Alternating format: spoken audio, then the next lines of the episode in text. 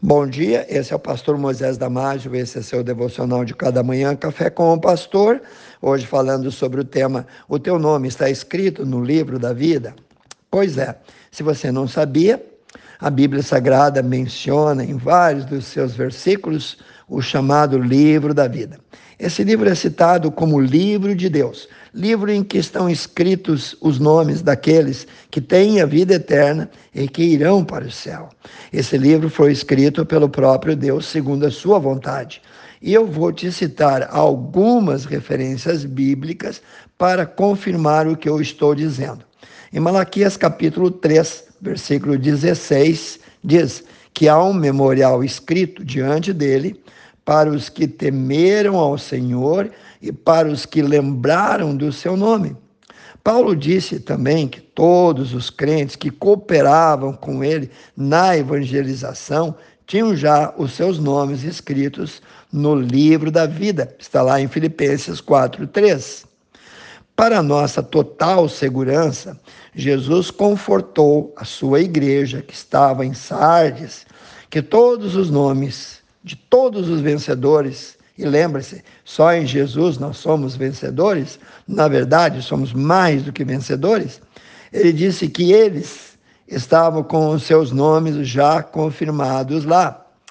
E Jesus prometeu que os seus nomes jamais seriam apagados deste livro. Confira Apocalipse 3, 5. A igreja também, descrita em Hebreus capítulo 12, versículo 22 a 24, como o povo de Deus, chamado então de a igreja dos primogênitos arrolados nos céus. Assim, todos os salvos, ou seja, todos os servos de Deus, têm a sua pátria no céu. Em Filipenses capítulo 3, versículo 20. Confira. Em contraste com os que fazem pouco caso da Bíblia e das suas doutrinas e seguem os falsos profetas, esses não têm os seus nomes escritos no livro da vida. Leia lá, Apocalipse 13, 7 e 8, Apocalipse 17, 8. E se alguém tirar, ou botar, ou alterar qualquer palavras da palavra de Deus, não vai entrar na cidade santa. Leia Apocalipse 22, 19.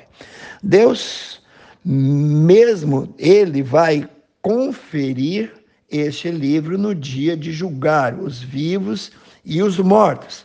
Em Apocalipse capítulo 20, versículo 15, nós lemos: E aquele que não foi achado escrito no livro da vida foi lançado no lago de fogo. Bom, no julgamento final descrito em Apocalipse capítulo 20, versículo 11 a 15, todos esses, e não importa quem, se não tiver o seu nome relacionado, será condenado ao fogo eterno, o fogo e ao inferno que arde com fogo e enxofre. Bom, pecado nenhum entrará no céu. Leia comigo. Apocalipse 21, 17. E não entrará no céu coisa alguma que contamine e cometa abominação e mentira, mas só os que estão inscritos no livro da vida e do Cordeiro. Lembre-se, ninguém vai ao inferno para pagar pecados. O único lugar de pagar os pecados foi na cruz, onde assumiu Jesus todos os nossos pecados. Para entrar no céu, tem que passar pela cruz, isto é, tem que passar por Jesus. No céu, isto é, na cidade cujo arquiteto é Deus, na cidade iluminada pela glória de Deus, somente entram lá aqueles que têm já os seus nomes inscritos no livro da vida. Confira Apocalipse 21, 27. Jesus alertou que a grande maioria, daqui a um pouco, vão adorar a besta, o anticristo, o falso profeta, ou seja, o diabo. Esses cujos nomes não estão escritos no livro da vida do Cordeiro, que foi morto, Cordeiro que foi prometido desde a fundação do mundo. Confira lá Apocalipse 13, 8. Também em Lucas 10, 20, disse Jesus assim aos seus discípulos: Contudo, Alegrem-se vocês, não porque os espíritos imundos se submetem a vocês, mas alegrem-se antes, porque os seus nomes estão escritos no céu. Você sabia que você já pode ter o seu nome escrito no livro da vida?